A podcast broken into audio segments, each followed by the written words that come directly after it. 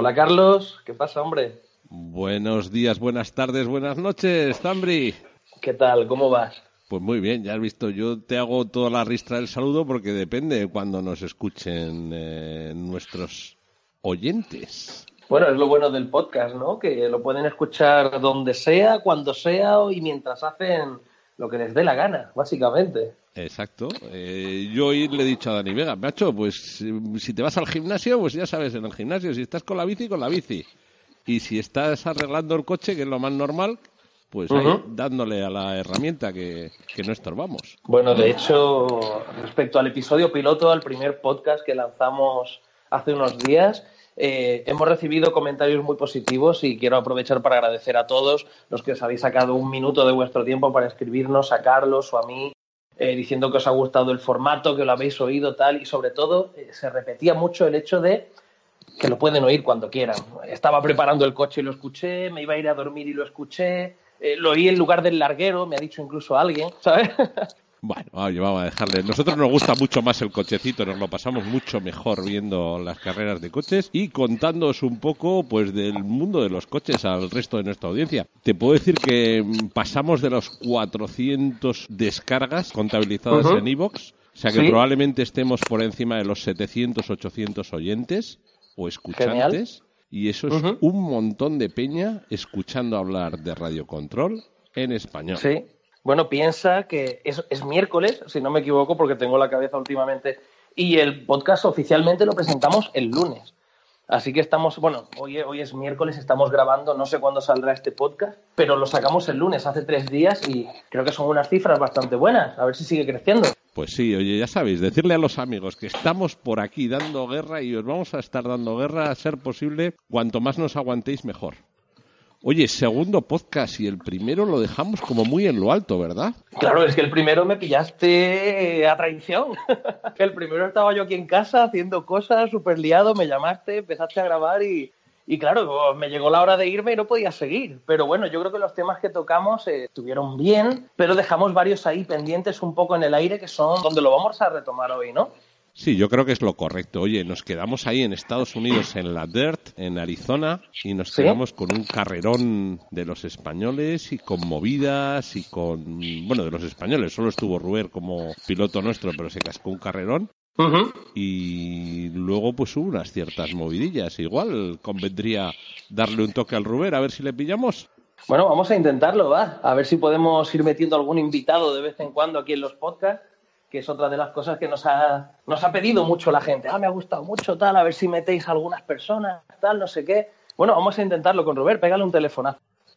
Bueno, mientras Carlos llama, yo voy a, a, resumir un poquito los temas de los que vamos a hablar de la DERT. Uno de ellos es el dominio europeo, desde el comienzo, incluso desde las mangas clasificatorias, un dominio que no sentó muy bien en, tierras americanas. Como decía Carlos en el programa anterior, a los americanos no les gusta que vayamos a mearnos en el patio de atrás, cito palabras textuales. Eh, y bueno, ese, ese, es un tema importante que vamos a comentar con Robert, que fue uno de los europeos que se pasó por allí a repartir cera. Luego vamos a hablar de los giróscopos, que fue un poquito el arma con la que se defendieron algunos aficionados americanos eh, diciendo que claro que aquí en Europa se permite el giróscopo, cosa que no es cierta realmente. Y, y, luego por último teníamos que tocar también el tema JQ y su descalificación, ¿no, Carlos? ¿Cómo va la llamada? Y pues aquí tenemos ya a Robert eh, Zambri. ¿Qué pasa, Robert? ¿Me escuchas? Hola, ¿qué tal? Sí, todo correcto. Tío, estamos aquí grabando el, el, segundo podcast, aunque técnicamente es el primero porque el otro fue el piloto. Y Carlos ha dicho que, oye, vamos a llamarte a ver, porque vamos a hablar de la DIT. Como eres uno Ajá. de los europeos que estuvo por allí dando cera, igual nos quieres contar algo. Pues sí, realmente fue, fue muy bien el tema de, de, la DIR porque siempre queda la expectativa de hacerlo bien, ¿no? Pero después del año pasado que, que fue un desastre enorme, pues bueno, íbamos con un poquito de, de dudas. Bueno, y... los temas que íbamos a tocar, permíteme cortarte un sí. segundito, son, primero, gran papel europeo en la DIR, sí. segundo, giróscopos, nunca salgas sí. de España sin tu giróscopo, y tercero, JQ, JQ de, de JQ Products, que lo descalificaron en esta carrera, y a lo mejor tú nos puedes aportar algo más de info sobre eso. Ajá, pues así que lo que te decía, a ver, paso por paso. Primero que, que, bueno, la carrera fue muy bien realmente, el circuito era típico americano como siempre. Eh, allí no lo, no lo apisonan, así que, que bueno, que está todo de bachecillos y tal, por lo tanto es un circuito bastante distinto a lo que tenemos en, en Estados Unidos. En Europa, perdona, sí. Pero, pero bueno, nos adaptamos muy bien, el coche fue muy bien, no te da tiempo mucho de correr allí porque en toda la semana lo que es un 8 nitro haces eh, tres entrenos, tres qualis y la final directamente, es lo único que se corre. Porque ¿cuántos inscritos hay en una prueba así? Para el que nos está escuchando y nunca ha ido, que se haga una idea. En total de inscripciones totales en todas las categorías éramos 800 más o menos. Sí, Madre mía. 700, 790 y algo, alguna cosa así. Y bueno, ya te digo, a ver, fue muy bien, nos encontramos muy a gusto desde el principio. El, el Mugen 8, la verdad es que nos, nos está yendo muy, muy bien de- en todo tipo de circuitos que lo estamos probando. Ujú. Y bueno, todo el paquete, tanto de las ruedas, las hot race como el Ninja, todo, todo nos está cayendo bastante bien. A mí me encanta cuando escriben en las redes, estoy muy contento con mi paquete de este año. Es una Sí, frase sí, sí. genial. El paquete para los paquetes, y así pues. A ver, Oye, Carlos, ¿qué ibas a decir algo? Hablando Sí. del paquete, ¿estuvo Nicolás echándose una mano allí?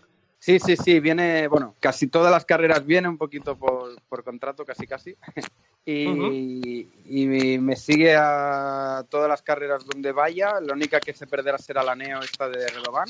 Pero bueno, nos vamos al warm-up de- del Mundial en Australia y todo, y se viene a todas estas importantes, así que, que lo tenemos por ahí cerca en todas. Vale.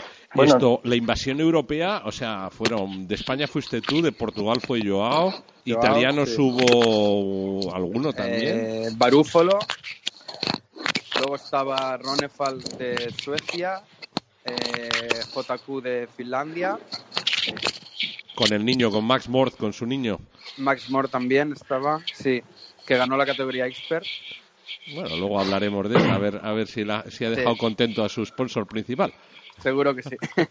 y, y bueno, el tema es que sí, que los europeos lo hicimos muy bien, sobre todo en las clasificatorias, que Joao se puso segundo, Barúfalo tercero. Y bueno, eso desencadenó un poquito en que se empezaban a escuchar rumores de que si llevábamos giróscopo, que si, bueno, sobre todo ellos dos, pero al final, como toda bola de nieve, ¿no? Que se va cogiendo y agrandando, pues al final pillamos todos los europeos. Bueno, yo una de las cosas que leí, pequeña paréntesis, fue, claro, como en Italia se permiten los giróscopos, pues se los traen Sí. para acá. ¿En Italia Sí. se permite el giróscopo? No, está totalmente prohibido. Creo Ah, pues saben- que en ese saben mucho, que entonces. dices, Creo que en el comentario este que dices contesté hasta yo Sí. diciendo que por qué se decían mentiras, porque no, o sea, era totalmente falso. En Italia está prohibido, en todo, el- creo que en todo el mundo está prohibido en el 1.8 nitro el giróscopo. Exacta, Exactamente, está prohibidísimo. Lo que Por ocurre eso te digo. es que hubo un bocachanclas por ahí. Que cuando salieron los resultados dijo, claro, es el giróscopo. Sí, no, no sabían por dónde cogerlos. Vino, eh, es que no, no me gusta dar nombres, pero bueno, vino de, de algún americano bastante importante Ajá, vale. que empezó a, a hablar y a decir que llevamos giróscopos, vino a, la- a lo que es el stand de Mugen donde estamos nosotros a hablar con otros pilotos de Mugen y se hizo la bola grande y al final todo el mundo lo supo. Entonces, ya los europeos por mofarnos empezamos a decir, sí, es que mira, como llevamos giróscopo, pues somos así, estamos rápido, Malditos europeos trolls. ¿sabes? Oye, Es pero más Ru- por el tema este. Rubert, todos sabemos que un giróscopo en un piloto puntero, caca. No ayuda. Sí, sinceramente, eh, no lo sé porque no lo he probado nunca. No sé si ayuda o no ayuda. Lo único que sé que es bastante pésimo pensar que pilotos como nosotros llevamos giróscopo en esas Ah. carreras y que por eso vamos rápido. O sea, quiero decir, Tesman ganó en Italia en 2014 el Mundial y yo no creo que ningún europeo Pensase época eso. que Tesman Ah. llevaba giróscopo. O sea, es que no lo entiendo. Lo encuentro bastante anormal. Pero- Bueno, yo me gustaría hacer un aporte y es que yo como humano normal, ¿no? Como yo los llamo los que no somos top, yo como humano normal me picó mucho la curiosidad sobre el tema giróscopo y voy a preparar un análisis en inforc.net, ya tengo el giróscopo pedido. Y, y cuando monte el coche nuevo quiero llevarlo a la pista, probarlo. Yo sinceramente, extrapolándolo un poco al mundo real, cuando yo voy en un coche y el coche me derrapa o lo que sea y me saltan las ayudas, normalmente me incomodan más de lo que me ayudan. No sé si la sensación con el RC será lo mismo, pero lo voy a probar y lo publicaremos en InfoRC pues en cuanto lo Pues sí, tenga listo. estaría, Estaría muy bien, estaría muy que bien. me parece un aporte interesante. A ver, Sí. para, para los americanos igual habría que decirles que es que en Europa se está aprendiendo a andar en todo tipo de circuitos y que Bueno, y que Joy diseña circuitos en Europa. Entonces la gente Padova, todos todos los Padova o casi todos están diseñados por Joy. Entonces la gente Bueno, ya está empezando ahora a ya- acostumbrarse a sus Últimamente no, no los diseñaba ya él, lo único que bueno, que en Europa pues yo qué sé, también tenemos nivel y lo que hay que ver es qué pasaría si algún americano viene a un circuito como Redovan, que se ve que al final no van a venir a la Neo, no, pero esta es mi duda, que bueno, que a ver qué pasaría y si nos ganan, qué pasa, que llevan giróscopo, ¿sabes? No sé, Claro, es claro. bastante, es que no está fuera de lugar, que era Bueno, lo, lo divertido de esto también es un dato curioso que el podio de la DIRT ha sido idéntico al podio del Campeonato del Mundo que se celebró en Las Vegas. Sí, bueno, en Primero parte, por, des- en parte por desgracia sí. Sí, por desgracia, hubiera molado más, ¿no? Un cambio ahí de puesto con David y verte a ti arriba. Y Sí, me fue de tercero, poco. tercero Tesman, si no me Sí. equivoco. Sí, sí, sí, sí, sí. Así que bueno, eso dice mucho también de cómo está el, el nivel o vuestro nivel al menos, porque repetir dos podios tan idénticos dice bastante. Por eso te digo, o sea, después de lo que hemos hecho, de estar en Montpellier ganamos ahí tal, pues no sé. Que también Bueno, tanto Joao como Barufo le han hecho finales europeas, Joao en Las Vegas ya iba rápido en el Mundial y todo y así decir esas cosas, bueno. Bueno, del GP de Montpellier hablamos en el, en el podcast anterior, Sí, si mal no lo recuerdo. escuché, ¿no? lo escuché. Lo escuchaste, ¿no? ¿Y qué tal? ¿Te Sí, gustó sí. o no? Muy bien, muy bien. Sí, sí, sí, sí. Ahí sí que hubo Y ahora- invasión española, 24 españoles, me parece que contaba Zambri. Sí, en Montpellier también va bastante gente, la verdad es que sí. Es un- una carrera muy bonita, lástima que no corremos mucho, pero sí que es muy bonita. Y primero y segundo dos españoles, que eso sí que nos Sí. llena de orgullo, ¿eh? Primero tú, Sí, segundo sí, Canas, tu compañero de equipo. Así que genial. Y bueno, de la DIRT ya hemos tocado los dos primeros temas, si no me equivoco. Hemos hablado un poco del resultado de los europeos, del giróscopo. Vamos a tocar ese tema y aquí creo que tal vez Robert tenga que hacer alguna presentación. Vamos a hablar de la descalificación de Joseph Quagrain. Cuéntanos, Robert, ¿qué tienes por ahí?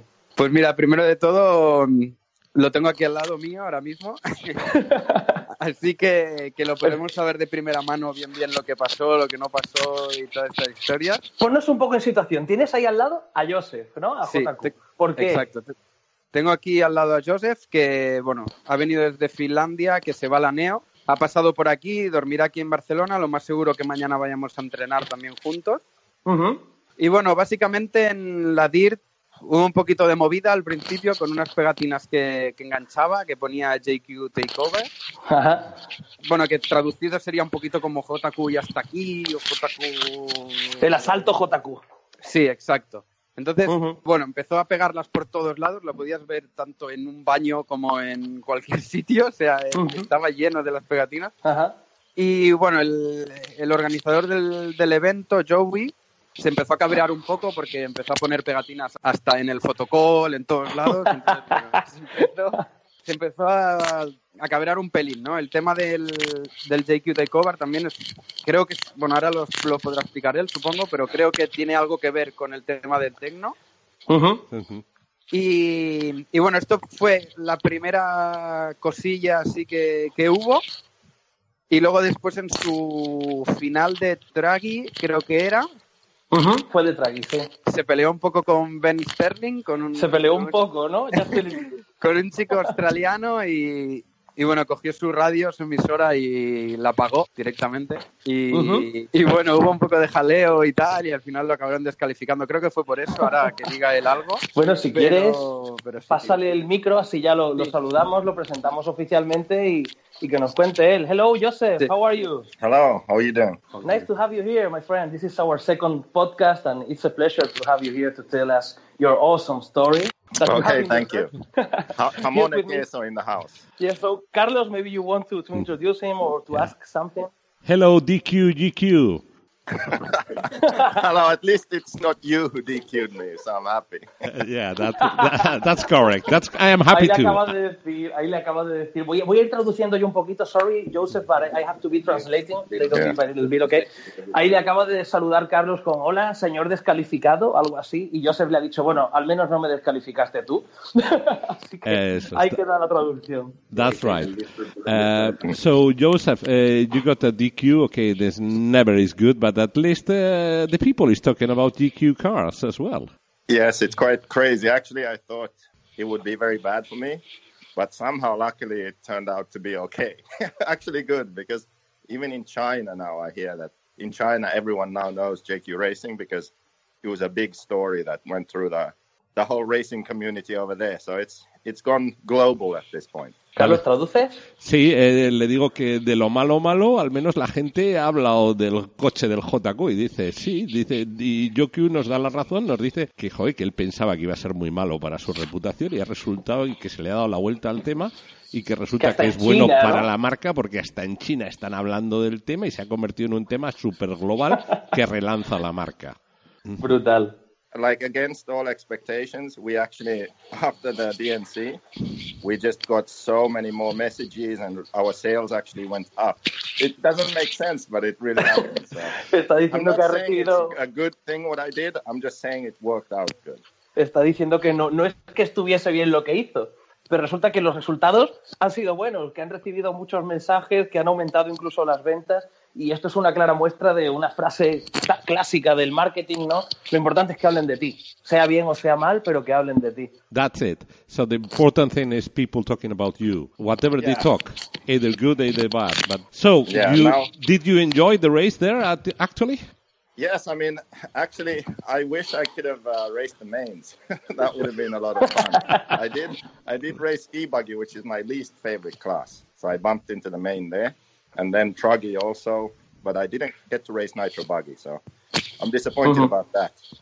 But the thing was that for me it was great because we had other good drivers there. For example, Max in the expert class. So then I just became Max's mechanic, and I was helping him, and and it was exciting to watch him race in the expert main. Joe nos está diciendo que la pena que se quedó, que le gustaba la carrera y la pena es que se quedó sin correr, sobre todo la final de Nitro, que era donde de verdad él quería disfrutar, que corrió eléctricos, que remontó en buggy y que en truggy, perdón, y que se quedó con las ganas de un 8 TT gas. Pero que al menos ahí pudo echar una mano a la gente de su equipo y en concreto a Max Mort, al que le vio ganar la categoría Expert, que sería algo así como la B nuestra, eh, y que le estuvo ayudando como mecánica a Max en esa victoria y que lo pasó muy bien viendo ganar a su piloto. Bueno, vamos a preguntarle ahora, y ya te dejo a ti que seas tú el que está ahí de intérprete, que lo estás haciendo genial. eh, el tema de esas pegatinas ¿no? de JQ Takeover, que las ponía por todas partes, lo que nos ha contado Rubén, a ver si nos cuenta su versión y el origen de esas pegatinas y eso. Okay, the GQ takeover stickers. Uh, we know something uh, because we have heard some podcasts in English already, but on your own Yeah. words, tell us the whole is history, the whole, the complete. You know, it's an European thing. Uh, you know. Well, the thing is that the Americans couldn't handle the JQ takeover. It was it was just too massive. It was too extreme, too big. Ujú. We went we went big and went home. Que No. se les hizo demasiado grande la bola a los americanos, no lo pudieron digerir, era demasiado, Sí. pegatas por todos lados. Dice que JQ llegó muy a lo grande. Ha dicho una frase Ah. esta que go big o go home, hazlo a lo grande o mejor vete a casa. Y al final lo hicieron a lo grande y se fueron a casa.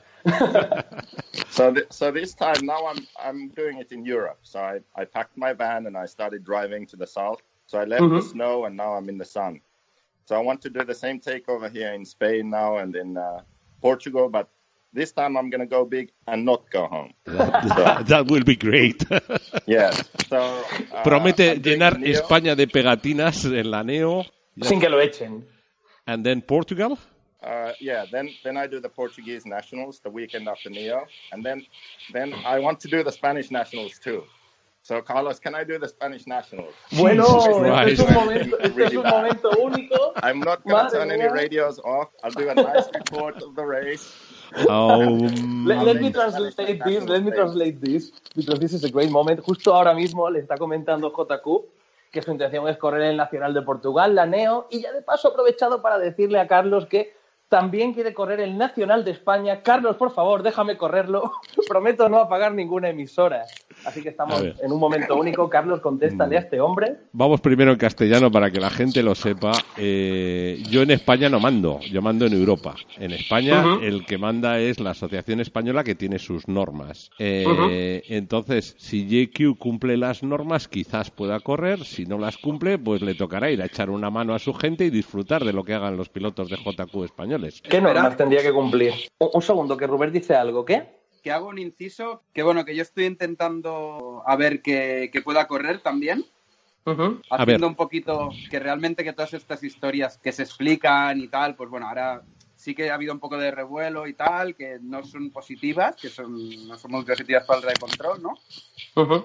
Pero que tampoco es eso que a todas las carreras donde va se líe y bla, bla, bla, bla, ¿sabes? No, no, no, si nadie está diciendo eso. El problema, eso, que hay, el problema que hay son las normas teóricas No, no, de... se, se de- puede, se puede. Lo que es reglamento se puede, no hay problema, no puntuaría.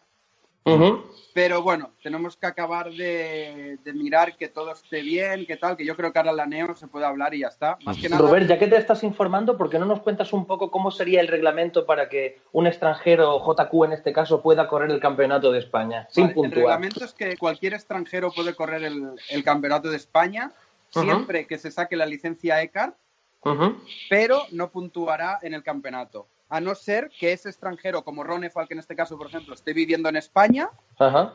o que el extranjero sea portugués. Sí. Que si un portugués, por, por relación entre ECAR y, y la Federación Portuguesa, si se saca la licencia de ECAR, puede Ujú. puntuar también en España. Es la el único país fuera de España que podría puntuar. Ok, bueno, el acuerdo ibérico, that's the Iberian uh, agreement, allows the Portuguese and the Spanish to, to, to drive in either both countries easily without any, any more problems.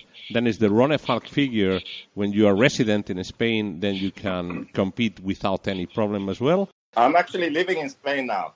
I moved here. And Joe, don't say that I'm because of serious. I'm living three kilometers from Ronefalk. I rented an apartment. I can Ah. send you my address. the problem is It's you have true. the, yeah I know I know I know I know your plan is to go to go Ronefalks and uh, and uh, enjoy the time in there the point will be to find out if they allow you to drive or not it's not my question because I am not uh, related to the Spanish nationals uh, I am related to to another level of racing we will see next week in the in the Neo and we will see le estoy informando le estoy informando a, a GQ que, que lo veremos pero que no es tan fácil ojalá pueda hacerlo I wish you you will be allowed to to enjoy Spanish racing that will be Yeah, uh, the too. best we can we can I mean, do. I'll be here now for the next what, like six weeks at least.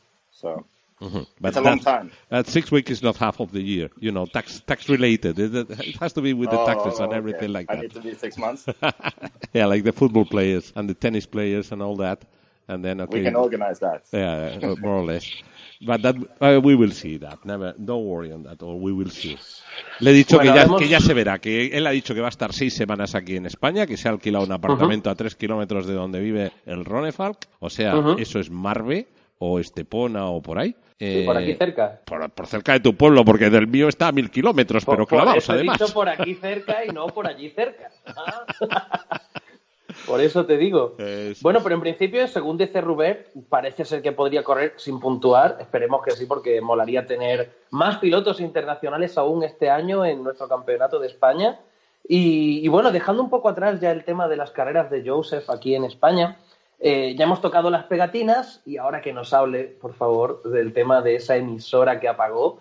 de- No, pero de- le- las, No, las pegatinas perdona. falta, falta, es verdad. Y tienes razón el Ay. Ruber. De las pegatinas Ah, falta ¿sí? mucho. Hey, about the stickers. Bueno, pues sigamos. About the stickers. Uh, There have been rumors that the stickers are based in your relationship with Ilias.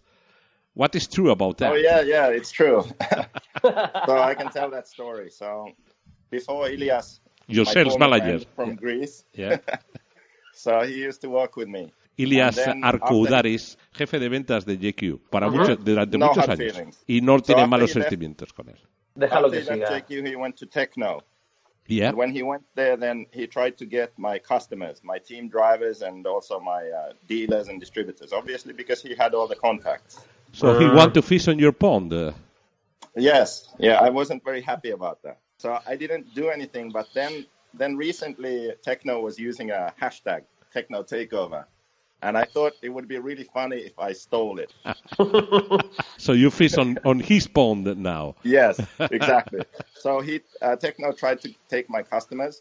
So I took the hashtag because now if they post Techno Takeover, then everyone will think about JQ, and that that was my goal.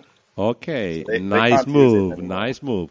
Entonces, este pare las pegatinas, este, el Ilias cuando se va de JQ, empieza a llamar a todos los clientes y a los pilotos que conducían con JQ para intentárselos llevar a Tecno. Porque, Porque claro, tenía la base. contactos. Exacto, tenía la base de datos. Entonces, eso no le gustó nada a este, pero bueno, pues oye, como es un amiguete y tal, tampoco hizo nada. Pero ahora cuando Tecno que empezó el año, eh, acabó el año pasado empezando con lo de Tecno Takeover, dice, espérate que les voy a mangar el, el lema y ya vas a ver la que se va a liar. Y es la que ha liado. Que ahora cuando ponen una pegatina de Tecno Takeover, todo el mundo piensa en las pegatinas de JQ. Buena jugada, Y sin entonces, duda. doble marketing.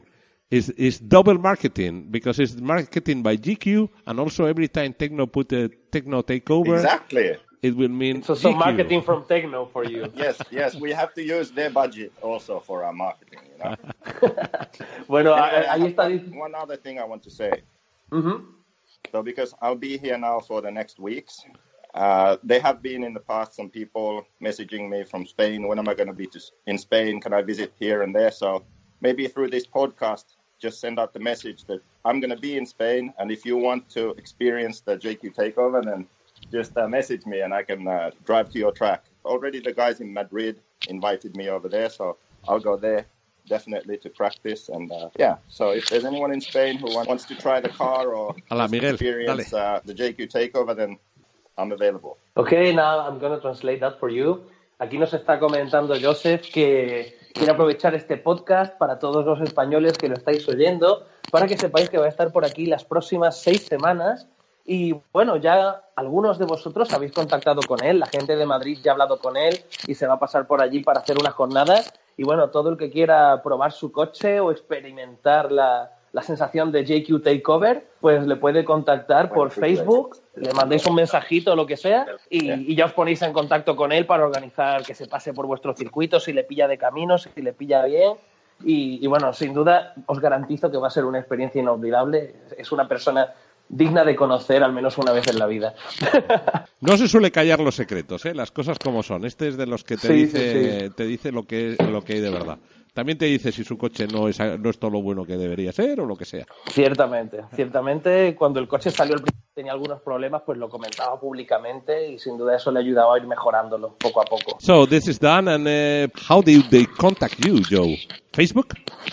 Just Facebook, I said, yeah. yes. Or post a hashtag JQ takeover, I'll find it and I'll, I'll comment.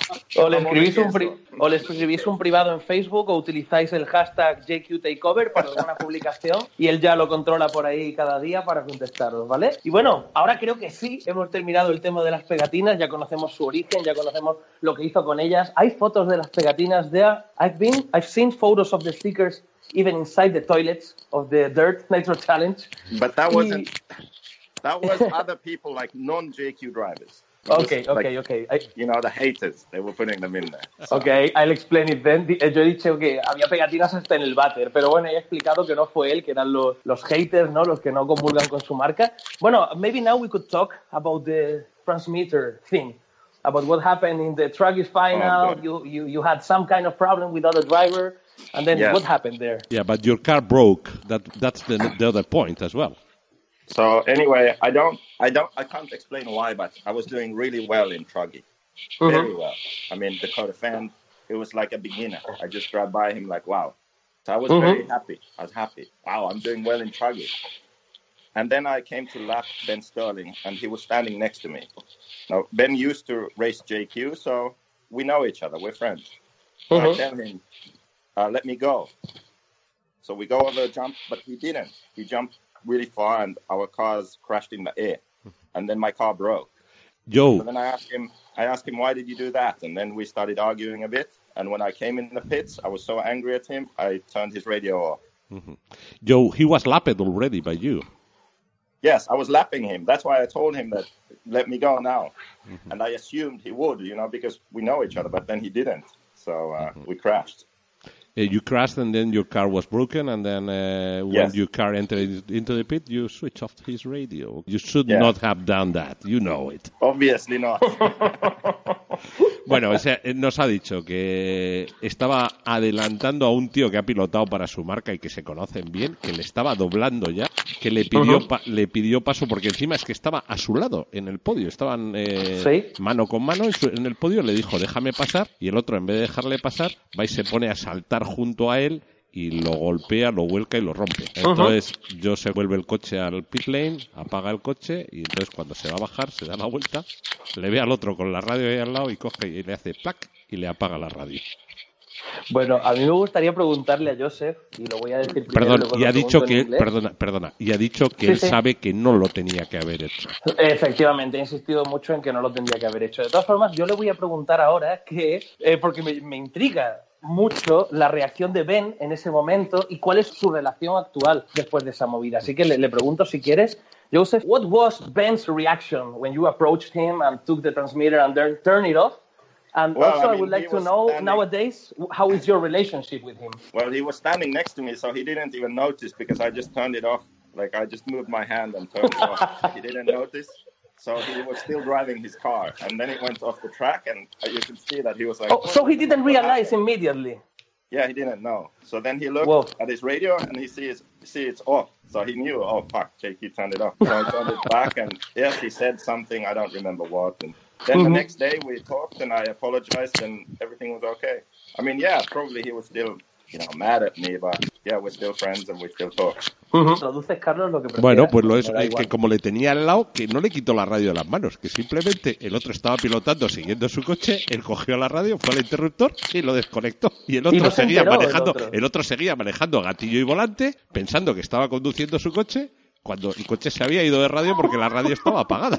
Así que en el momento no pudo reaccionar, no pudo decir gran cosa. ¿no? No, él mira, él mira y de repente ve que tiene la radio apagada y dice, joder, esto me lo ha hecho el, el JQ que se ha ido por ahí. Pues, pues le debió decir algo, dice que JQ dice que no sabe ni qué le dijo, pero bueno, que Ujú. al día siguiente ya estaban de buenas y que, y que no pasó nada demasiado serio. Eh, Joe, please don't do that in Europe.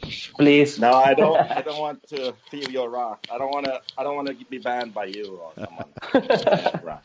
Bueno, pues con esto hemos llegado al- a los primeros 30 minutos de este podcast y hemos cubierto lo que es el tema de la DERT, ¿no? Tema DERT, resultados, giróscopo, JQ. Yo creo que hasta aquí ya podemos despedirnos de estos dos invitados de hoy y seguir con el resto de temas que nos toca mirar, a menos que Carlos quiera añadir algo, Robert o Joseph, maybe you want to add anything else before we stop this phone call with you? Uh, I'd just like to say that uh, I don't condone turning people's radios off. It wasn't a good idea. Please don't do that. It's not good.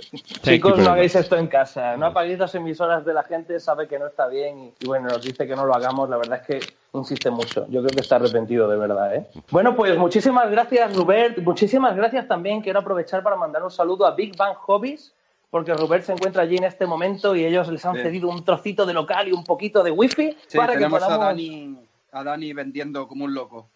Sí, no, lo tiene por allí a full de gente y vosotros en un rinconcito ahí llamando, ¿no? Correcto.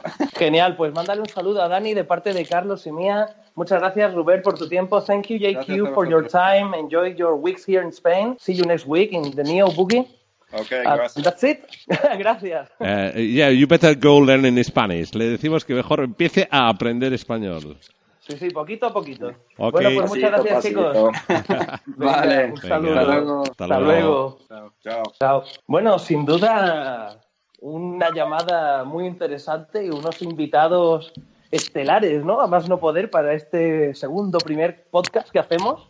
Pedazo lujo tener a estos dos, ¿eh? O sea, el, Sí, sí. eh, estás hablando de que tienes a un campeón del mundo, a un pedazo, bueno, a un campeonazo como es Robert Badge y luego a JQ, que es un tío que con sus narices hay que reconocerle que ha sacado una marca adelante que la gente no lo tenía muy claro. Mira, no le hemos preguntado, ya lo haremos algún día sobre la marca de ropa que va a sacar, porque está sacando Bueno, una ya marca de roca- ropa, pero bueno. Tenemos seis semanas para preguntarle, seguramente en los próximos podcasts, a lo mejor incluso lo tengo yo aquí en Málaga, vete tú a saber. Pero bueno, que tenemos tiempo y ahora creo que es buen momento para pasar al siguiente tema, que te dejo que lo elijas tú. Tenemos ahí varios, di tú con qué vamos ahora. Pues igual eh, seguíamos con eléctricos. ¿Empezamos un poco a darle al eléctrico que no suena el nitro? Venga, me parece correcto. Los eléctricos Y en el levantan uno- tantas pasiones y mueven tanta gente como los nitros. Y, y, hombre, también se merecen su ratito de gloria aquí en nuestro podcast y en inforc.net, que los tenemos a todos en cuenta. Pista, off-road, on-road, eléctrico, nitro, drones. Aquí hablamos de todo. Aquí lo que nos gusta es controlar cosas a distancia mientras estamos sentados comiéndonos algo.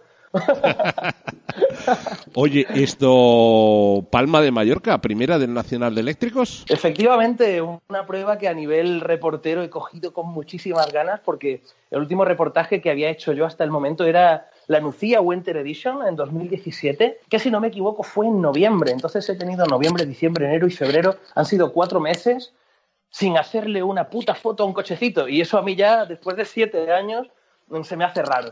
Entonces, pues eso, a nivel reportaje lo he cogido con muchas ganas por eso y porque en Mallorca mm, sabes que es una apuesta segura. Ir por Mallorca, ir a que te cuiden allí en el club de campos, la gente de Divermodel, los socios del club, sabes que mm, siempre vas a volver con una sonrisa en la cara. Y bueno, allí ha empezado el campeonato de eléctricos este año. Carrerón al final de alguno, ¿no? Me imagino. ¿El enano andaría por ahí luciéndose? Bueno, la verdad es que Canas, y sin ánimo de ofender a nadie, se encontró poca resistencia en esta primera prueba en la que defendía su título, porque él ya era campeón de España en 8 TT eléctrico del año pasado. Y, bueno, y obviamente vino a defender su título a la primera carrera y aunque había algunos pilotos top del panorama nacional, eh, ahora mismo hay que decir que el enano, como tú lo llamas, está un pasito por encima del, del piloto top nacional, está ya más cerca de ser un top internacional como Ruber. Y bueno, allí estaban Jaume Figuls, estaba Joan Espasa, estaba Dani Vega, Carlos, son pilotos que... Carlos Pineda, que es otro Carlos Pineda también. piloto de finales europeas, o sea, es un nivel ahí, ¿eh? Efectivamente, hubo, mucho nivel en Mallorca, pero Canas destacó. A nivel de coche, ¿le ves que también se está acoplando bien al 8?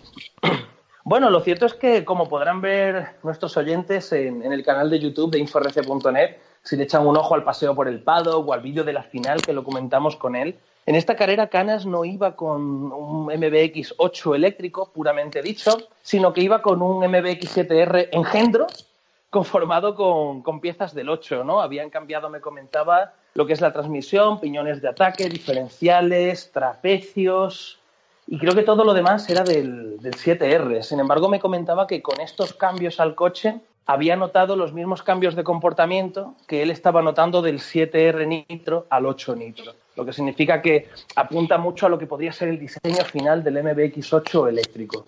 Bueno, pero lo que ves, eh, lo que te enseña ahí es una Mugen trabajando una línea que Kioso trabajó también mucho tiempo, que era la evolución del coche. Esto es que si empiezas a cambiarle cosas a tu coche, lo puedes evolucionar a un 8. Ujú. bueno, Entonces, realmente... No es mala Perdona. política, ¿eh? Realmente pienso que la inversión que necesita uno para convertir su 7R en un 8 tal vez te haga plantearte si, si necesitas eh, un lote de productos o si necesitas cambiar de coche, porque piensa que Vendes solo los eso. diferenciales de alta tracción, comprarlos por separado, creo que ya son 150 euros, solo Claro. los diferenciales. Es que te sale mejor vender de segunda mano el tuyo que tienes y con ese dinero y un poco más irte a por el coche nuevo. Efectivamente. Sin embargo, lo que sí es un acierto, aunque de primeras se ha visto como algo un poco negativo, es que la base, la plataforma sobre la que están trabajando, como tú acabas de decir, es la misma. Y esto no es negativo, esto simplemente significa que han cogido años de trabajo y lo han mejorado. Y de hecho, a día de hoy el coche está demostrando sus resultados. Eh, más de un piloto hay que, que no se esperaba ver el coche así y, a mí personalmente me lo han dicho y dice, tío, estoy pensando cambiar de coche porque no pensaba que fuese a haber tanta diferencia, pero al final las cosas se demuestran con el tiempo y el coche está consiguiendo resultados y no solamente entre los pilotos top. Bueno, total, que hemos tenido un carrerón de eléctricos off the record. Para ti, para mí, te digo que en el europeo de eléctricos de Neles Mins del norte de Francia hay más de 15 pilotos españoles apuntados y que ya hay más de 100 pilotos apuntados para ese europeo, que está eh, o, o al sur de Bruselas o al norte de París, como lo quieras decir. Fácil bueno, para está volar. bien, ¿no? Pues eh, Bueno, y ahora que hablas de volar, perdóname, y para terminar ya con el tema nacional de eléctricos, que Cana hizo un carrerón y tal, yo quiero aprovechar para mandarle un saludo a, a la gente del Club Campos RC y a Divermodel, porque ellos son quienes se encargan del club, y ya lo hice en el vídeo de las finales y tal, pero es que lo digo siempre, desde que ellos se encargan de mover el hobby en Mallorca, ha crecido mucho, hay muchísima más afición, y lo más importante es que hay mucha gente de Mallorca que viaja a la península para muchas carreras. Y hablamos de grupos de 20, 25 personas que se desplazan desde la isla y precisamente por esa razón pues se les tiene muy en cuenta a la hora de, de entregar campeonatos de España y tal. Llevan ya tres en cuatro años y yo creo que es por el buen trabajo que hacen. Así que como hago siempre que voy por allí, os invito a todos a que si hay una carrera en Mallorca, le echéis un ojo a los vuelos porque si lo hacéis con tiempo, por 100 euros tenéis la ida y vuelta a Mallorca con Vueling y que puede ser más o menos lo que se gasta uno en gasolina, un poquito más en viajar un fin de semana a la otra punta de España para correr. Y, merece la pena conocerlo y merece la pena el circuito, la experiencia, lo bien que te tratan. Eh, me comentaba Martín, tío, pues después de pagar la publicidad tal y cobrar los sponsors, no sé qué, nos quedó dinero y hemos comprado ensaimadas. Digo, ¿qué? Para, lo, para los 10 primeros, ¿no? dice, no, no, ensaimadas para todos los inscritos. Y, y, ¿Y os volvisteis con la rueda? Sí, no, ya te digo. Y algunos, como la familia Todd, me los encontré en el aeropuerto y digo, tío, ¿cuándo vais a abrir la tienda de ensaimadas? Porque creo que llevaban cuatro. El niño se llevó una por ser el piloto más joven, se llevó otra por ganar la final junior, el padre se llevó otra por la más 40 y no sé qué. Iban con cuatro ensaimadas por el aeropuerto, ¿sabes? Y ahí todo el mundo se llevó su ensaimada. También repartieron eh, tartas de estas de chucherías que están tan, tan de moda, se las daban a los críos, botellas de champán que, para que se las tirasen, para que se las bebieran, para que se cayeran al suelo con ellas, como le pasó a Martín Roca. Y bueno, así que un saludo para la gente de Mallorca y para todos los aficionados al 1.8 TT eléctrico. Oye, acabas de... Bueno, espero que nos veamos en la próxima. Eso es. Oye, las islas maravillosas, estas y las otras, ¿eh? nos tratan siempre muy bien, siempre que vamos de carreras a las islas, nos aprecian mucho y apreciamos mucho que vengan los canarios de cualquier categoría, de pista, de todoterreno, de, de gas, de eléctricos. Nos encanta ir a las islas y que vengan los de las islas. Por cierto, que es que has comentado el nombre de uno de los del podio. Los viejos roqueros nunca mueren. Martín Roca. Martín Roca, bueno, de Martín, ¿qué vamos a decir? Pues Martín fue el primer repescado cuando se implantó la repesca en el 1.8 TT Nitro hace ya dos años. Y bueno, es un piloto ahí que se mantiene, ¿no? Porque además el tío, siempre que voy a Mallorca, pues estoy bastante con él y hablamos un montón. Y, y me cuenta historias de estas que tú dices, este es un perro viejo, este lleva años en el hobby. Y sin embargo, oye, pues ahí se mantiene y a muy buen ritmo y a muy buen nivel, ¿eh? Uh -huh. Eso es para demostraros que, que, se puede aguantar y que los que escuchéis este podcast, más de uno y más de dos, vais a oír nombres de Martín Roque y vais a decir, pero si yo corrí contra ese hace 20 años. Y dices, pues claro que sí, que corriste contra él hace 20 años y sigue ahí en punta. Bueno, sí, sí, sí, ahí se mantiene el tío. Oye, después de, o antes o al tiempo de esta carrera, en Francia se corrió una carrera que puede ser importante porque es casi el debut en el 1.10 eléctricos TT en la pista de Reims. Esta pista es una pista indoor en la que se va a correr el Campeonato de Europa de este año y donde se va a correr, en principio, el Mundial del año que viene. Uh -huh. Entonces era una primera prueba muy importante para ver la pista. Y pff, yo no sé los experimentos cómo salen, pero que ha habido movida lo atestigo a Facebook, ¿eh? Sí, de hecho yo no estaba tan, tan al tanto de esa prueba, eh, porque he estado un poquito liado con cosas ajenas al RC, y sin embargo estaba yo un día por ahí navegando por Facebook, lo que uno suele hacer por Facebook.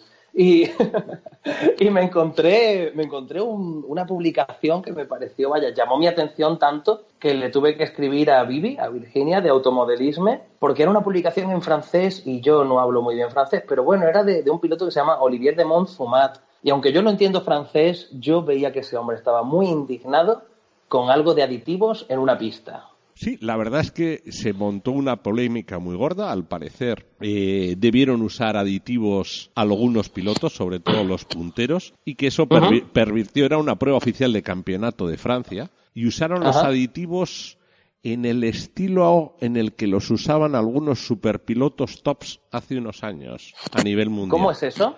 Pues mira, ese es, estaba preparado, yo lo he visto hacer en pista, pero, pero seguro que en todo terreno también lo ha habido. Eh, encontrar el aditivo que mejor va a la superficie, impregnar las ruedas y hasta tenerlas un año entero metidas en un congelador con esa sustancia uh -huh. para que la sustancia fuera poco a poco entrando en la rueda. Madre mía. O sea, hasta ese extremo han llegado.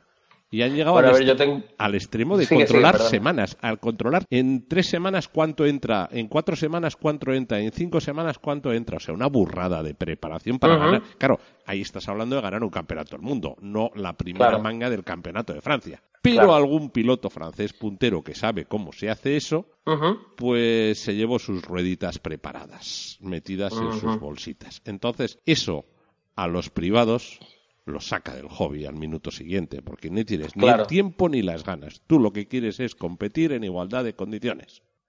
Efectivamente. Entonces, el Olivier de Montfumat estaba que fumaba en pipa, le oí lo y nunca mejor dicho, y nunca mejor dicho. Le oí también a la gente del norte de Francia que vienen desde Bélgica, también como Rafael Robert diciendo pena de aditivos, etcétera, etcétera, o los leí, perdón, no los oí, sino que los leí. Sí, sí. Y el tema es que en EFRA sabemos que están con un ojo encima de ese tema, y es más, yo lo he comentado off the record con el responsable de la sección y me dice, pues si estos franceses o son tontos eso lo hacen. Y le digo, ¿y por? Y me dice, pues macho, porque en el Campeonato de Europa las ruedas las tienen que pegar delante nuestro, como fue en Valladolid, se tienen que quedar delante nuestro, a la zona de pegado de ruedas no se puede meter nada, que no sea cianocrilato. El cianocrilato, pero es que el cianocrilato incluso te lo dan allí, normalmente, ah, te lo dan allí. Y la, goma de atar el neumático a la, a la llanta, y luego las ruedas se quedan allí depositadas en una bolsa que te va a dar el organizador, que no es una bolsa, no es una bolsa de zip en la que puedas meter un líquido o lo que sea. O sea, es que va a ser imposible hacer trampas. ¿Qué cantidad de trabajo extra supone eso para la organización, ese nivel de control? A ver, eso te lo puedo decir porque yo el año pasado estuve en el campeonato de... Por eso te pregunto, porque yo sé que tú estás siempre ahí de organizador y de controlador. En Italia, en Italia, entonces sí que te quita como mínimo, mira, tienes que tener una o dos personas vendiendo las ruedas todo el rato y atentos. Una o dos personas vigilando la zona de pegado eh, para tener eh, tres personas permanentemente, que son como mínimo 12 horas al día y más bien 18 horas al día casi, 12 como mínimo, necesitas eh, un repuesto. Entonces, tres personas necesitas como mínimo seis personas durante toda una semana trabajando. Y eso es mucho dinero, ¿eh? Seis personas son seis semanas de trabajo. Seis semanas de trabajo. Sí, sí. Eso en dinero pagando un sueldo el más mísero, un sueldo español de estos de mil euros. Sí, pagando eso ya se está yendo un dinero solamente en el control de neumáticos. 1.500, solo 1.500 en controlarlo. O sea, entonces hay que tener mucho cuidado con eso y yo sé que en Francia lo van a hacer bien. Tengo otra pregunta y es que el propio Olivier que comentábamos hace un momento eh, decía algo en su publicación y ya te digo esto es el traductor de Google, ¿vale? pero dice algo de por qué se inundó la pista, la parte delantera de la carrera, por haberla, no sé qué, convertido en una pista de hielo. ¿Eso qué, quiere decir este hombre? ¿Qué le pasa? A ver, estamos hablando de un circuito indoor. Entonces sí que ahí sí que estaban buscando la idoneidad de la pista. Esto es, saben que en un circuito indoor, y los franceses lo están buscando, que lo ideal para que no se levante polvo y para que salga una blue group es intentarla regar frecuentemente o eh, humedecer la pista para que esté en las mejores condiciones posibles. Es más, los franceses saben que con la pista húmeda para el tipo de rueda que se ha seleccionado para el, para el europeo, necesitan que la pista esté húmeda para que esa rueda funcione. Porque esa es una rueda con muy poco dibujo.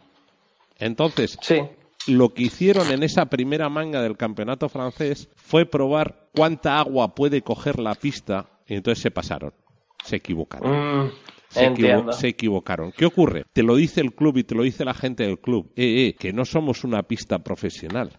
Que somos un club de amateurs, de gente que ayuda al club por la cara. Que estamos aquí intentando hacer lo mejor posible para todo el mundo. Que tenemos que aprender de nuestra pista y del número de pilotos que haya. Y en función. Hombre, efectivamente hay que aprender de la pista, pero personalmente pienso que ese tipo de pruebas, probar cuánta agua le entra al circuito en una carrera con un cierto número de pilotos es jugársela un poquito, ¿no? También, pero vamos a dejarles que vamos a dejarles decir que son novatos. Yo no juzgo a nadie, yo solo doy mi opinión y es que se podían haber hecho las pruebas un fin de semana de entrenamiento. Los experimentos en casa y con gaseosa, ¿verdad? Efectivamente, sí, sí, sí. es que a que no vas a, a que no vas a un campeonato de Europa a probar un motor. Ahí estamos, ni te metes en una competición con pedales nuevos. Primero tienes que probarlos, tienes que ver cómo van, ¿sabes? Por eso te digo que, que, bueno, pero al fin, al final todos cometemos errores y una cosa que siempre debemos recordar es que los organizadores de carreras de radiocontrol y los organizadores y gente que se encarga del mantenimiento de un club y de que el club funcione, puede ser la gente a la que menos se le agradece del mundo entero. Porque son gente que al final están ahí por hobby, que es raro que ganen ni un céntimo y que echan horas y horas extra y, y horas sin pagarles. Y al final, claro, nosotros estamos acostumbrados a que sales de tu casa, vas, compites o disfrutas del circuito del que eres socio y te vuelves a tu casa y de puta madre. Pero se nos olvida la gente que hace que eso funcione. Entonces, al final siempre hay que tener un poco de, de comprensión hacia ellos. O sea, son unos máquinas. A mí, a mí todo el que está en una organización, todo el que le dedica tiempo y esfuerzo por... Oye, Bueno, des- pues el tema aditivos, ahí lo tenemos ya. Cuéntame, Carlos. ¿qué ibas a No, que además de los eléctricos, oye, otra categoría que arrancó aquí en España, que fue la pista, el 1.8 y el 1.10 pista gas, que arrancaron en Almusafes. Eh, ¿Te cuento un poco? Pues sí, porque de hecho publicamos en InfoRC los resultados de esta carrera. Yo de esta carrera lo único que puedo comentar, porque no, no me informé mucho sobre ella, salvo una publicación que tenemos que nos la mandó, no recuerdo quién, pero para eso tengo el ordenador delante. Eh, pero claro, me sorprendió mucho eh, no ver a Johnny Pastor por ahí, en ninguna de las fotos de los podios ni nada, porque oye, lo conozco hace tiempo, tenemos buena relación y, sé que el tío anda y suele estar arriba lo que es a nivel nacional de pista y eso. Mira, tenemos aquí, como te decía, los resultados de la primera prueba del Campeonato de España que nos los mandó David Cotten, al que le mando un saludo desde aquí, desde nuestro podcast y aprovecho para recordaros a todos que las noticias que queráis sacar de eventos no las podéis mandar a noticias.inforc.net. Como decía yo de esa prueba, lo único que puedo decir es que Johnny Pastor me contaba al día siguiente y, y me dio mucha pena, porque básicamente me decía que había sido su peor carrera nunca, porque tuvo muy mala suerte, le falló un motor, le falló algo también en, en la dirección, tuvo un montón de problemas y de mala suerte, y lo poco que pudo rodar parece ser que, que iba muy rápido, pero, pero es que no pudo rodar apenas en esta carrera. Así que Johnny, un saludo, un abrazo y saludos para Lola también, que es una perrilla chica que le han regalado para el cumpleaños, que está chulísima. Así que un saludo para ellos. Y como eso es todo lo que yo sé de esta carrera, te toca. Bueno, pues te cuento. Primero, Almusafes, circuitazo. La gente de Autet, chapó. Enrique y los demás. Eh, no sé si, Enrique está a ir al frente del club. Es igual. Chapó porque lo hace muy bien. 90 inscritos, que para la pista Buah. en España es una Es inscripción. una cifra brutal, sí, señor. Eso es. Luego, Johnny, de lo malo malo, el décimo en la final de 200 milímetros de 1.10. Ahí estuvo, probablemente tuvo problemas. Pues oye, lo que ocurre en las carreras, que unas veces se gana y otras se pierde. En 1.8 Claro que pues no le veo, pero en 1.10 ahí estuvo, al menos estuvo en la- entró en la final A, aunque quedó el último en esa final del 1.10. En el 1.10 sí que ganó un clásico, Sergi Franch, Segundo, Raúl. Amella. Y tercero, Víctor Peláez, otro clásico también del mundo del radiocontrol. Cuarto, Hidalgo. Y luego Puchal, Fito, Ortiz, eh, Eugenio Rever, Jorge Rever, que nos ha felicitado por el podcast. Y Johnny, que no nos ha felicitado, pero que lo damos, nos damos por felicitados de su parte. Acabo su- de recordar una de las cosas que le pasó a Johnny y es que se le rompió el macarrón de combustible, se le quedó seco el motor y gripó.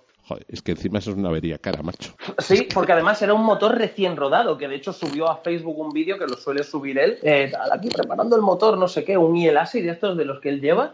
Y, y eso es lo que me había contado que se me había olvidado, que se le rompió el macarrón de combustible. Claro, dice, hombre, yo notaba, tío, el motor iba bien, no sé qué, de repente noté cómo se aceleraba un poquito y se paró en seco. Claro, tal como me Pues estaba contando, digo, me está, me está haciendo daño a mi bolsillo, macho. Te lo digo desde lejos, ¿eh? me está haciendo daño al Sí, bolsillo. sí, Esperemos. sobre todo porque el problema ya no era solo el bolsillo, que también, sino el tiempo, porque ahora tenía que rodar otro motor, allí en mitad de una carrera, con mal tiempo que además hizo, ¿verdad? Creo que hubo lluvia y eso me contaba. Bueno, en realidad la carrera la dan como dry al final, pero no quiere decir Ajá. nada. Bueno, en el Ujú. 1.10 hemos visto que ha ganado un clásico, el, el Sergi Franch, Codina, que esto es un clásico del mundo del radiocontrol de la pista. Y en el 1.8, en cambio, en el 1.8, me quedé muy bizco, me quedé muy picuet cuando veo el resultado, mm, Ajá. porque veo que los clásicos no han sido, o los super clásicos en el nombre, no han sido los reyes del podio. Te voy a contar. De, bueno, séptimo, octavo, noveno y décimo son Sergio Rivas, Iñaki Otero, Álvaro Fernández, noveno el joven Vicente Eres, más 40, y décimo Rubén Olivares, para demostrar que los abueletes todavía se meten en las finales. Sí, señor. Pero los que no llegaron al podio te puedes quedar picuet cuando ves los nombres. Cuarta posición. Cuéntame. Carlos Peracini Eras. O sea. Peracho cuarto. La verdad es que 101 vueltas. Quinto, Nacho López. Otro monstruo. Sexto, Sergio Rivas. O sea, estás hablando y dices, ¿y si estos no han entrado en el podio, quiénes han sido el podio? Pues te lo voy a contar. Tercero, Víctor González. Segundo, Manuel Cendrán. Y primero y vencedor de la primera prueba del Nacional, Adrián Santeiro Vilar. Eh, o sea, gente nueva, sangre nueva, bueno para la pista. Sí, señor. Siempre nuevos aficionados, gente joven, gente que llegue desde atrás empujándole a los viejos. Que se pongan las pilas, que se pongan ahí al ritmo y sobre todo dejar una buena cantera para que, para que siga la tradición y que sigamos teniendo en España el buen nivel que tenemos. Oye, 90 pilotos en pista no me parece un mal debut, ¿eh? Y no estás hablando del centro de España, estás hablando de que te has ido al Levante.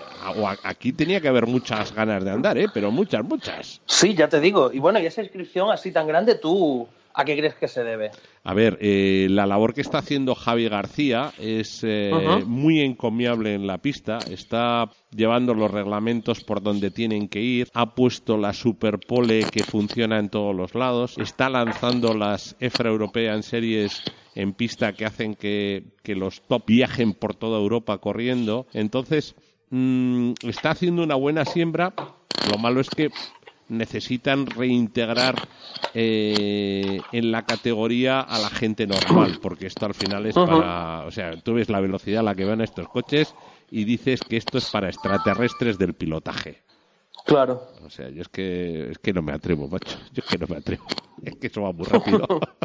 va muy rápido, pero muy rápido. Pero un vídeo yo yo, claro, yo siempre que valoro algo así lo valoro desde el punto de vista del reportero. Y cuando yo veo un vídeo de estos coches digo, puta, esto grabarlo es difícil, van muy rápido. y el 8TT eh, también, ¿no? Y perdona, pero, y, pegarles fotos buenas a la velocidad a la que van, ¡buah! Sí. Es dificilísimo. Tienes que tener un día de clima magnífico para poderles fotografiar. ¿eh? Tienes que tener una luz. Tienes que tener una luz que te mueres y luego ser bueno con la cámara también. Y un buen equipazo de esos de los que usa la gente de IFORC. Sí, bueno, estos equipos que, empeña uno media vida para poder pagarlos. También es, también es cierto. Oye, muchacho, pues lo siguiente que nos va a quedar para comentar va a ser la, mm, lo que nos viene encima. Y lo que nos viene encima no es otra cosa que el carrerón del año en España, ¿no? Así que creo que es un buen momento para ir despidiéndonos y encaminando lo que será el próximo capítulo. Y para eso, pues nada mejor que la Neo Race. Es la primera vez en 12 años que este evento se celebra fuera de Inglaterra, fuera de Harper Adams. Sé que al principio en sus orígenes no se celebraba allí, de hecho, esto igual puedes aportar tú algo más de información porque yo en aquel entonces creo que igual no estaba ni en el hobby. Era Holanda, era Holanda, hacía un frío que te pelabas. Un saludo a los amigos porque pasábamos mucho frío porque era indoor. Y luego Harper Adams heredó el mismo carácter de indoor. Y este año la Neo se viene outdoors, la Neo se viene en busca del buen tiempo. Sí, la Neo busca el solecito español aquí en, Semana Santa. Y, bueno, va a ser en Redován. Redován ha sido el circuito elegido para esta primera Neo Boogie que se celebra fuera de Inglaterra. Y yo estoy convencido, sin duda, de que se debe a lo contentísimo que se fue Phil del europeo que tuvimos aquí hace un año, dos. Estoy súper mal de fechas, tío. Pero bueno, el europeo que tuvimos aquí hace muy poquito en Redován.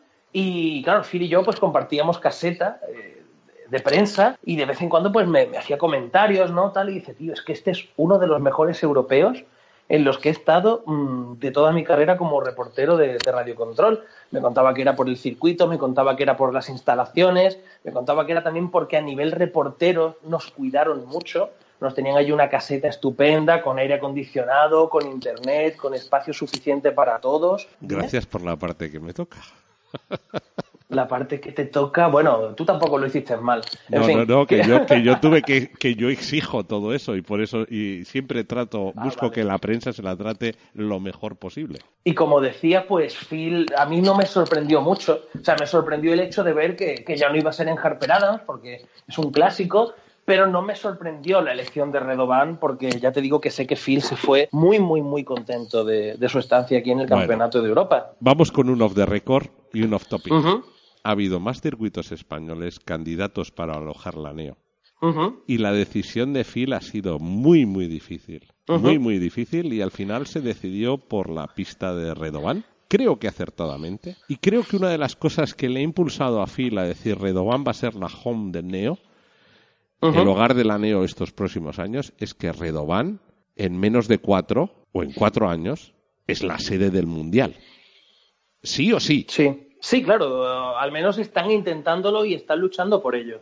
Pues por eso, y yo creo que Phil es otro de los que apuesta por eso, está diciendo, este es el mejor circuito de Europa para correr radiocontrol. Entonces tú piensas, y me baso en el comentario que acabas de hacer de para próximos años, ¿tú crees que no va a ser la única Neo que se celebre en España? ¿Crees que el año que viene habrá otra? Porque a mí me ha llamado la atención la baja inscripción de pilotos españoles, que, bueno, imagino que todos tenemos nuestras razones. Por ejemplo, la Semana Santa en España no se vive igual que en Inglaterra, ¿no? Aquí la gente pues tiene sus planes, sus tradiciones, sus procesiones, el que las tenga, o mira, sus vacaciones para estar con la familia, pero sí que es cierto que me esperaba una asistencia nacional un poquito más fuerte. Y no sé si la gente está esperando a que haya otra el año que viene, o no sé, ¿tú crees que habrá más en próximos años? Sí, deberá haber más, y creo que aquí lo que ha habido es un problema de calendario grave que no tenía solución.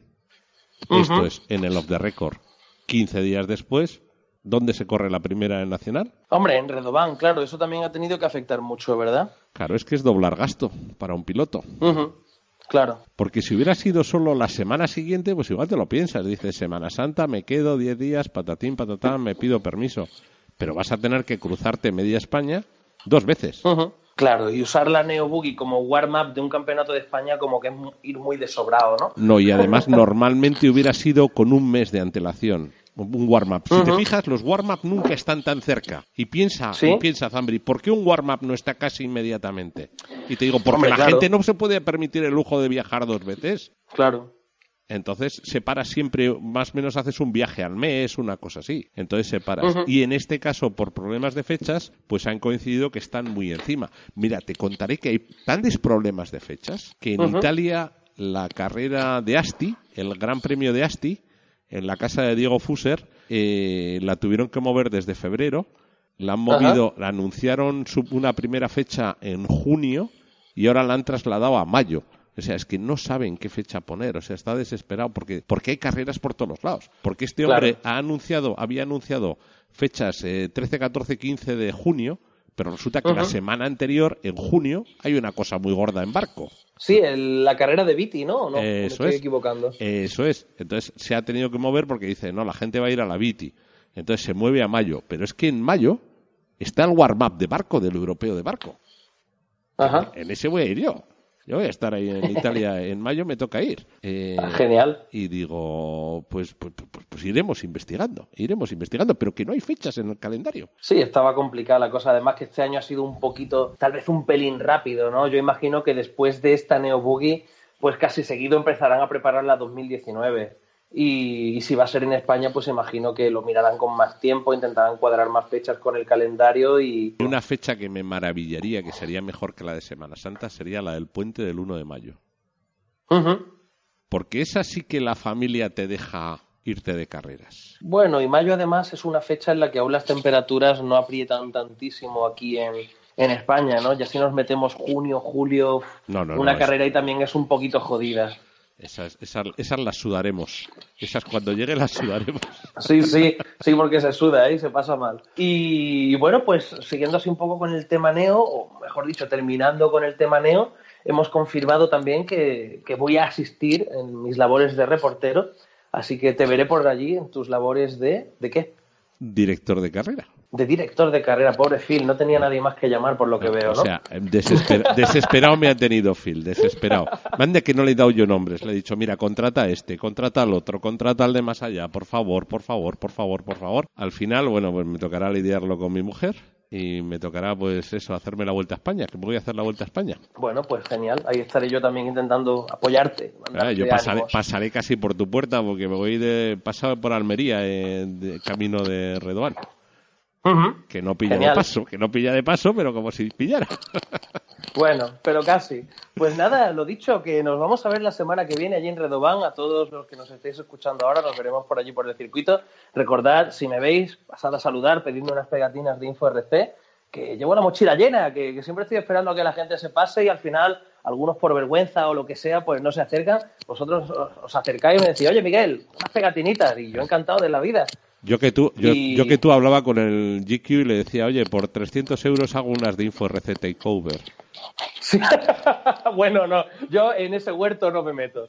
Déjalos que se peleen ellos, que InfoRC está muy bien como está, tranquilitos y llevándonos bien con todo el mundo. Y no sé, Carlos, cuéntame si quieres ir cortando ya, nos vamos despidiendo porque No, este vamos- podcast se nos ha ido un pelín de las manos, creo Eso yo, ¿eh? es, eso es, eso es, eso es, que la gente ya, ya han acabado de hacer el grupo ese delantero y dicen, coño, que están estos aquí hablando todavía. A todo esto, entre los tacos tuyos y los tacos míos le voy a tener que meter un explícito a esto, que luego nos va a llamar alguna madre y nos va a decir, sois una panda de mal hablados. Y va a tener Sí, toda la métele razón un del más mundo. 18 porque yo, yo es que lo siento mucho, de toda la vida me expreso mejor con tacos y expresiones malsonantes, me A cago ver, en la puta. que somos de todo terreno y nos gusta la rueda de tacos. ¿Sí o no? Exacto, Y, no- y no- y de vez- y si se puede comer un taco, pues también. Bueno, eso también. También. Pues, pues nada, Carlos. Un abrazo, gracias, tío. lo he- Encantado de compartir otro podcast contigo, tío. Yo creo que puede ser, oye, darnos feedback, chavales, darnos feedback que de verdad, si no nos dais vida, igual se nos muere el proyecto. Queremos amor. eh, Eso, mandarnos mensajitos, nos decís qué os parece, qué os gusta, qué no os gusta. Eh, lo que hemos hecho hoy de invitar a, a Ruber con el añadido de Joseph, que ha sido brutal, eh, nuestra idea sería intentarlo en todos los podcasts y podemos invitar a pilotos más top o a gente menos top, gente de pista, gente de off-road y bueno, darle variedad al programa, así que estamos abiertos a ideas, sugerencias, críticas constructivas y opiniones, las que queráis para mejorar esto y seguir quitándole audiencia al larguero. Ese es nuestro objetivo, quitarle la noche al larguero, ya lo sabéis. ¿Vale, muchachos? Efectivamente. Venga, un abrazote. Venga, Carlos, Nos un abrazo, vemos. cuídate. Chao.